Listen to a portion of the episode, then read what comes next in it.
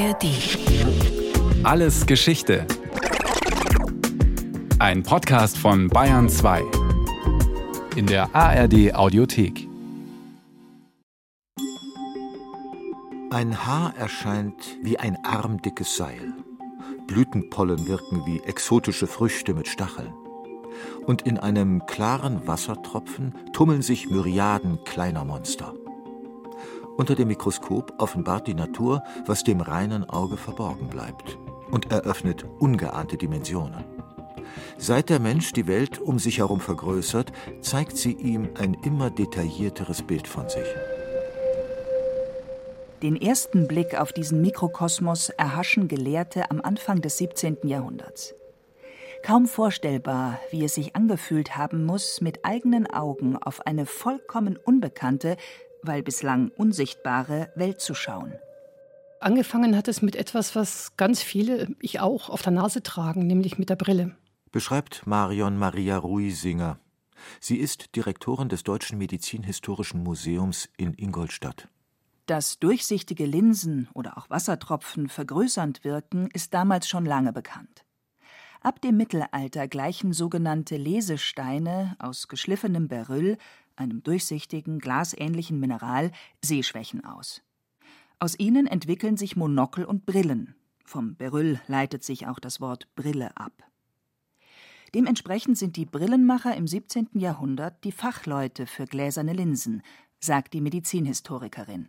Brillenmacher waren tatsächlich auch die ersten, die es mal ausprobiert haben, was passiert, wenn man mehrere Linsen in einem Sehstrahl hintereinander anordnet. Dafür braucht man so eine Röhre, wo man diese Linsen dann fixieren kann. Und wenn man durchguckt, je nachdem, wie die Linse geschliffen war, wie die Röhre gestaltet ist, konnte man plötzlich sehr Fernes deutlich näher sehen. Das war dann das, was wir heute Teleskop nennen.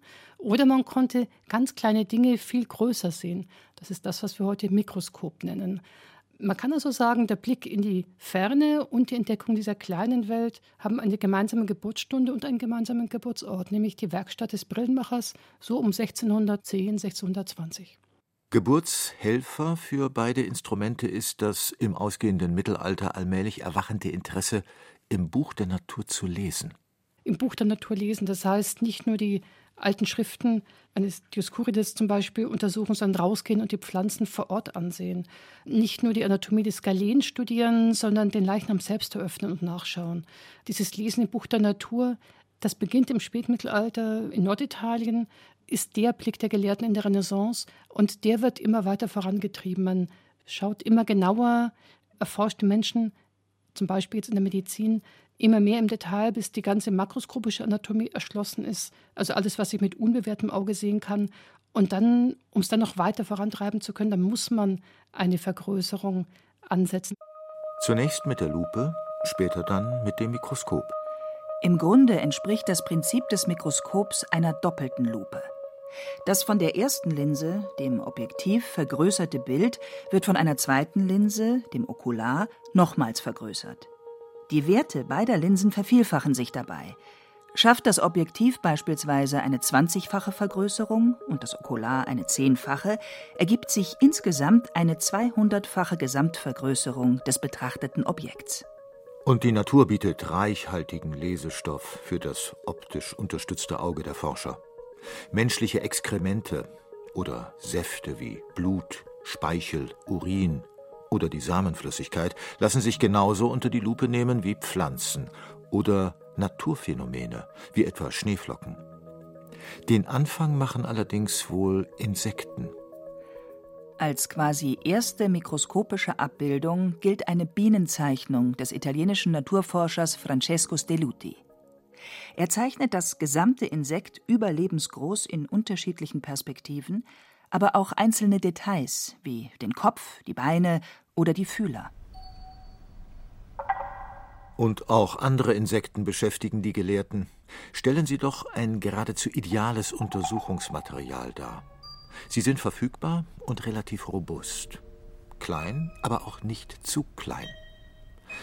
Der englische Wissenschaftler Robert Hooke etwa stellt in seinem Werk Micrographia unter anderem mikroskopische Beobachtungen über den Floh an und schwärmt er ist über und über mit einer wunderbar polierten dunklen Rüstung geschmückt, deren Platten fein gefügt sind und viele scharfe Nadeln tragen. Diese ähneln den Stacheln des Stachelschweins oder blanken, spitz zulaufenden Stahlnadeln. Er hat auch zwei Beißwerkzeuge, ein wenig wie die der Ameise, aber ich konnte keine Zähne entdecken. Folgerichtig werden die frühen Mikroskope auch Flohgläser genannt. Während das Teleskop dazu führt, dass das geozentrische, also erdzentrierte Weltbild ins Wanken gerät und der Erde und damit dem Menschen allmählich seine zentrale Position im Universum nimmt, verursachen die Studien mit dem Mikroskop übrigens keine Konflikte mit der Kirche. Die Untersuchung der Natur wird als Untersuchung der Schöpfung Gottes verstanden. Man kann sagen, Naturforschung, so betrachtet, ist eine Form von Gottesbeweis und deswegen ganz unproblematisch für die kirchliche Lehre. In der Praxis ist das Mikroskopieren allerdings ganz und gar nicht unproblematisch. Durch die Linse tatsächlich etwas zu sehen, eine Herausforderung, beschreibt Wissenschaftshistorikerin Julia Böttcher vom Erlanger Zentralinstitut für Wissenschaftsreflexion und Schlüsselqualifikationen. Man kann zum Beispiel für die Mikroskope des 17. Jahrhunderts anhand von Nachbauten sehr schön sehen, dass das Bild beispielsweise immer auf dem Kopf stand, wenn man dahin durchgeschaut hat. Das heißt, allein schon die Probe vor der Linse zu verschieben, war etwas, was man mit Erfahrung meistern musste, weil man sie intuitiv in die falsche Richtung geschoben hätte. Die größte Herausforderung der Zeit ist es allerdings, überhaupt erst einmal qualitativ hochwertige Linsen herzustellen. Das Ziel ein scharfes, farbreines, unverzerrtes, stark vergrößertes Bild. Die Realität aber sieht meist anders aus. Linsen von Mikroskopen, die zur Entwicklungszeit stammen, hatten zahlreiche Farbfehler beispielsweise auch mit, weil man nicht in der Lage war, die unterschiedliche Brechung verschiedener Farben von Licht in den Griff zu bekommen. Das gelang erst im 19. Jahrhundert. Denn Licht besteht aus unterschiedlichen Wellenlängen, also mehreren Farben was beispielsweise sichtbar wird, wenn aus einem angeleuchteten Prisma das Licht in einer Art Regenbogenstrahl wieder farbig austritt. Man sieht ein hochgradig künstliches Bild, könnte man sagen. Etwas, was der normalen alltäglichen Wahrnehmung teilweise richtiggehend entgegensteht und das man dann mehr oder weniger erstmal interpretieren muss oder überhaupt deuten muss, um es dann entweder beschreibend oder halt als Zeichnung an andere zu vermitteln. Tüfteln ist also angesagt. Und das gelingt wohl keinem so gut wie dem Niederländer Antonie van Leeuwenhoek. Als Tuchhändler hat er gelernt, mit starken Lupen die Qualität von Stoffen zu untersuchen. Und er treibt das Lupenprinzip zur Perfektion, löst das Problem der Farbfehler bei mehrlinsigen Mikroskopen auf seine ganz eigene Weise. Mit einer einzigen Linse. Medizinhistorikerin Marion Maria Ruisinger. Der hat sich nicht bemüht, ein möglichst klares Glas zu finden, das dann möglichst gut geschliffen wird von einem Linsenschleifer, sondern der hat das selbst gemacht in seinem Hinterstübchen im Geheimen, hat das Geheimnis auch mit in das Grab genommen, hat eine große Zahl von Mikroskopen produziert und vermutlich hat er diese winzig kleine Linse, so groß wie den Kopf von einer Glasstecknadel, wahrscheinlich hat er die dadurch produzieren können, dass er einen feinen Glasstab erhitzt hat, sodass er vorne flüssig wurde und mit so einer drehenden Bewegung sich dann hier eine kleine Kugel geformt hat. Und diese winzige Kugel an dieser Glasschmelze, die wurde dann seine Linse. Eine bis zu 270-fache Vergrößerung schafft Leeuwenhoek mit seiner Apparatur, die insgesamt nicht größer ist als eine Streichholzschachtel und die er sich ganz dicht vors Auge halten muss. Damit sieht er mehr als alle anderen zuvor, ohne zu wissen, was er da eigentlich sieht. Er hat sich seinen eigenen Zahnbelag abgekratzt und angeguckt, gesehen, dass da irgendwas drinnen ist. Würmchen, Tierchen, was Schwarzes, was Dunkles. Aber er hat es nicht weiter benennen können, hat es nicht verstanden, nicht verstehen können, was es ist. Erläutert die Medizinerin und Medizinhistorikerin. Es waren Bakterien, aber um Bakterien sehen zu können, muss ich Bakterien kennen. Das heißt, hier wurde die Mikroskopie ganz wichtig für die Bakteriologie, aber zuerst musste das Konzept der Bakterien erdacht werden durch ganz andere Methoden und erst nachdem dieses Konzept auf dem Tisch lag, konnte man dann das, was man sah, auch entsprechend einordnen. Sind diese Konzepte aber schon vorhanden, hilft das Mikroskop nun, sie auch zu beweisen. Auch dafür nennt Marion Maria Ruisinger ein Beispiel. Als 1628 William Harvey seine Schrift publizierte in Frankfurt, in der er behauptet, dass das Blut im Körper im Kreis fließt, da hat er ganz starken Gegenwind bekommen von seinen Kollegen, weil er damit das System der antiken Medizin, was fast 2000 Jahre lang Gültigkeit gehabt hat, umgekippt hat. Das war eine Revolution. Das konnte man so nicht glauben. Und sie hatten ein starkes Argument. Man konnte nämlich nicht wirklich schlüssig beweisen, nicht nachweisen, dass das Blut im Kreis fließt. Ihm hat die Verbindung zwischen den Arterien und den Venen gefehlt. Die konnte er nicht sehen mit bloßem Auge. Das hat dann erst eine Generation später ein Anatom aus Italien leisten können mit dem Mikroskop. An den Lungen des Frosches hat er nachweisen können, dass es tatsächlich Blutgefäße gibt, die so fein sind, so haarfein, dass sie die Arterien und die Venen verbinden, ohne dass man sie mit bloßem Auge sehen kann. Die Kapillaren, wie sie heute in der Medizin heißen, die Haargefäße. Insbesondere in der Medizin etabliert sich das Mikroskop relativ zügig zum anerkannten Arbeitsgerät. Spätestens im 18. Jahrhundert werden mikroskopische Bilder auch für eine breitere Masse populär. Die barocke Gesellschaft amüsiert sich kollektiv an der vergrößerten Natur. Mit Hilfe des Beamers des 18. Jahrhunderts, dem sogenannten Sonnenmikroskop. Es ist ein bisschen wie ein Dierprojektor. Die Lichtquelle ist die Sonne und dann muss das Sonnenlicht durch das Fenster fallen. Das Fenster wird entsprechend mit einem schwarzen Tuch oder einer schwarzen Platte verstellt, sodass durch ein kleines Loch noch das Sonnenlicht reinfällt. Und dieser Lichtstrahl wird in dem dunklen Raum in dieses Sonnenmikroskop geleitet, fällt dort durch eine Linse und fällt dann durch das Objekt und wird vergrößert, sodass es wie bei einer Beamerprojektion auf der weißen Wand landet. Beschreibt Ruisinger den Aufbau.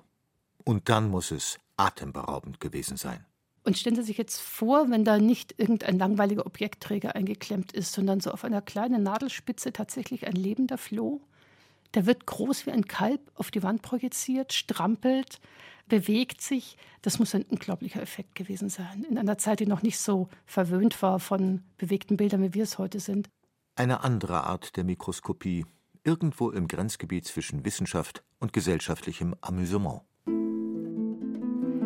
Im 19. Jahrhundert schließlich verbessert sich das mikroskopische Bild durch unterschiedliche Glassorten und Linsenschliffe immer weiter.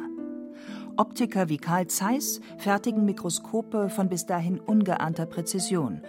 Und Robert Koch, einer der Begründer der modernen Bakteriologie, dürfte nicht zuletzt dem Mikroskop seinen Nobelpreis für Medizin verdanken. Inzwischen gleichen bei modernen Lichtmikroskopen zusätzliche Linsen Abbildungsfehler aus. Hochwertige Objektive bestehen aus mehr als einem Dutzend Linsen. Spezielle Beleuchtungssysteme sorgen dafür, dass das Licht optimal auf das zu mikroskopierende Objekt konzentriert werden kann. Und heutzutage sind es nicht mehr nur Lichtwellen, die für den genauen Blick auf die Natur genutzt werden. Auch Elektronen oder Röntgenstrahlen erlauben in der modernen Mikroskopie immer detailliertere Einblicke. Universität Erlangen, Institut für Mikro- und Nanostrukturforschung. In einem fensterlosen Raum steht ein großer weißer Kasten, im Inneren ausgekleidet mit silberner Folie und mit allerlei technischem Gerät bestückt. Es ist ein hochauflösendes Röntgenmikroskop, das optisch zunächst einmal nichts mehr mit einem Lichtmikroskop zu tun hat. Der Aufbau ist aber im Grunde genommen ähnlich, beschreibt Materialforscher Professor Erdmann Spieker. Statt Licht kommen hier eben Röntgenstrahlen zum Einsatz. Wir haben links eine Röntgenquelle, da werden also Elektronen auf ein Metall beschleunigt. Hier ist das ein Chrommaterial und das erzeugt ganz spezielle Röntgenstrahlung einer Wellenlänge. Und diese Röntgenstrahlung wird dann hier in einem Kondensersystem gebündelt und auf die Probe gebracht. Die Probe sitzt hier auf einem ganz feinen Pin, also auf einer Spitze.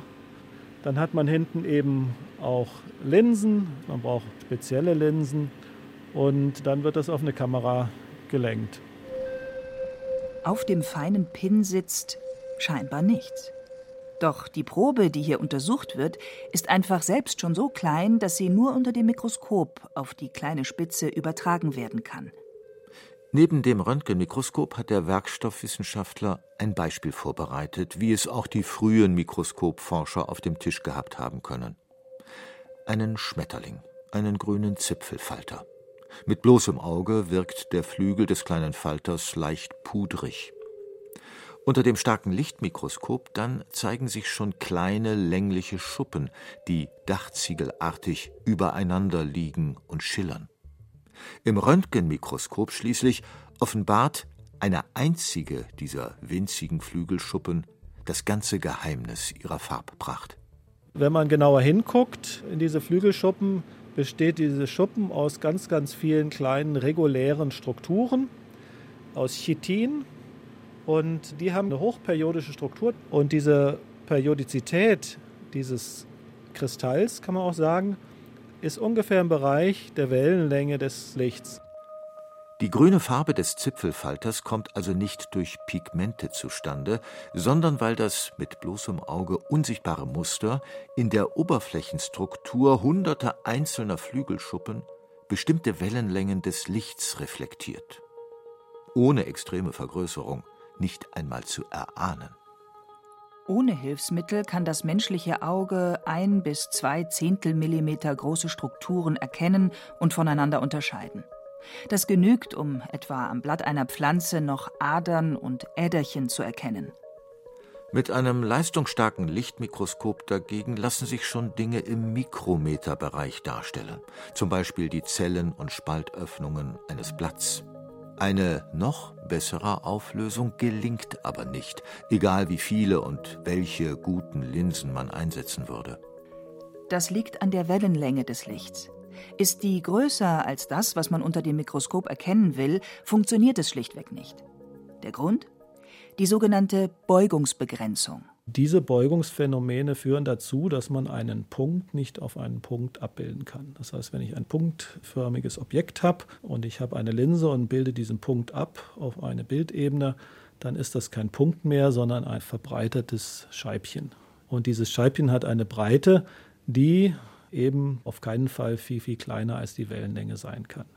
Der Trick? Kürzere Wellen benutzen. Und hier kommt das Röntgenmikroskop ins Spiel. Auch Röntgenstrahlen sind Wellen.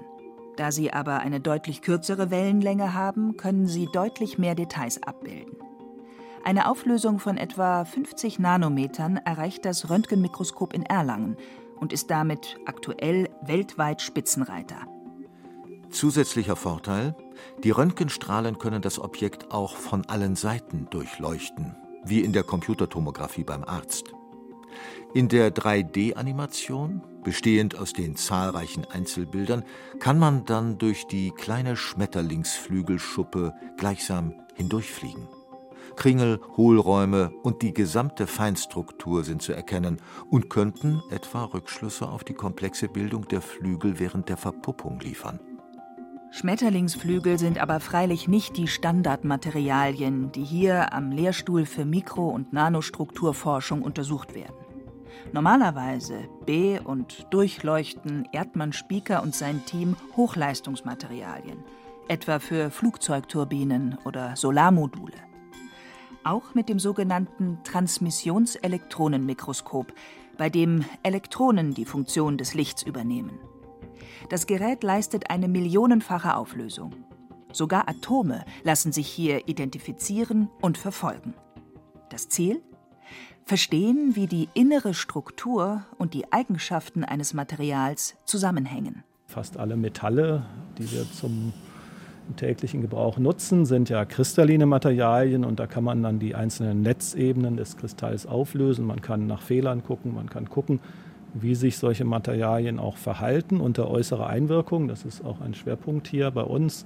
Wir betreiben sogenannte In-situ-Mikroskopie, das heißt, wir gucken zu, während ein Material sich verändert als Folge zum Beispiel einer mechanischen Verformung oder eines Wärmeeintrags. Und so können wir dann verstehen, wie Materialien auf dieser kleinen Längenskala funktionieren.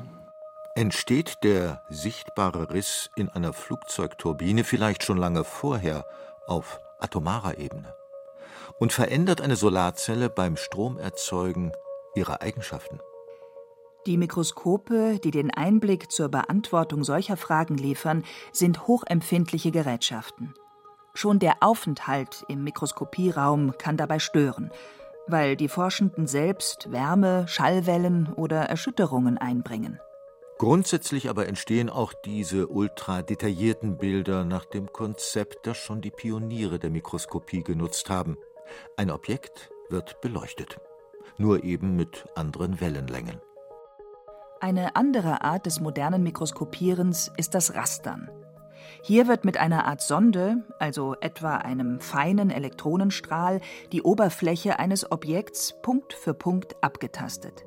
Ein Computer setzt die einzelnen Informationspunkte dann zu einem Bild zusammen. Den Anblick dieser spannenden, fast landschaftsähnlichen Oberflächenstrukturen kennen wir etwa aus der Darstellung von Viren. Aber auch auf dem Gebiet der Lichtmikroskopie gibt es zuletzt wieder bahnbrechende Entwicklungen. So ist es den Mikroskopikern nach mehr als 300 Jahren endlich gelungen, die Beugungsbegrenzung des Lichtmikroskops auszuhebeln und noch wesentlich feinere Details sichtbar zu machen. Das geht aber nicht mit jedem Mikroskop. Man braucht sogenannte Fluoreszenzmikroskopie. Fluoreszenzmikroskopie heißt, man regt die Probe zur Fluoreszenz an, sie leuchtet selber. Und mit dieser Fluoreszenzmikroskopie und neuen Techniken kann man dann eben diese hohen Auflösungen erreichen was ihren Entwicklern den Nobelpreis eingebracht hat.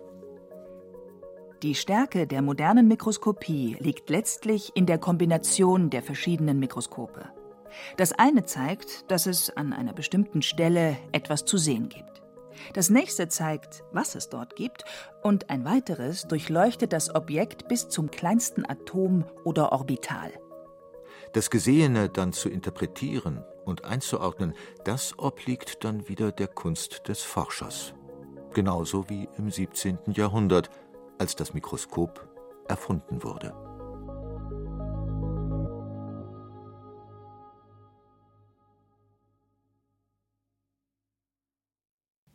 Das war alles Geschichte, History von Radiowissen, aus der Staffel Alles wäre anders ohne, mit der Folge Die Erfindung des Mikroskops. Von Inga Pflug, gesprochen haben Hemmer Michel und Andreas Neumann, in der Technik war Regina Stärke, Regie Rainer Schaller, Redaktion Nicole Ruchlack. Lust auf noch mehr Geschichte? Dann können Sie oder könnt ihr Alles Geschichte, History von Radiowissen abonnieren. In der ARD Audiothek oder überall, wo es Podcasts gibt. Und wer noch mehr zum Thema hören oder schauen möchte, dann lohnt sich ein Blick in die Show Notes.